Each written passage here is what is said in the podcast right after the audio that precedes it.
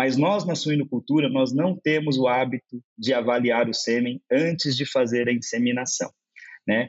Seja pelo custo da dose, seja pela dificuldade de treinamento de pessoas, seja pelo tempo que talvez isso possa decorrer num sistema de produção. Mas a gente recebe esse sêmen, conserva ele, né? É claro que as empresas de genética, às vezes, é, hoje, que é, a grande maioria vende esse sêmen, tem a qualidade garantida, mas a gente não sabe o que pode acontecer no meio do caminho, né?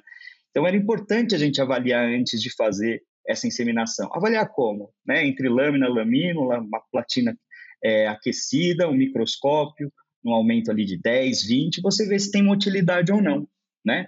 Antes de você usar aquele tempo que você vai fazer a inseminação.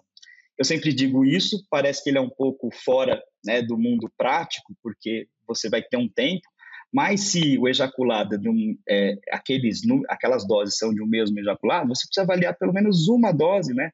10 microlitros, né? Ali para ver se garante que as doses que você vai utilizar vão ser férteis ou não,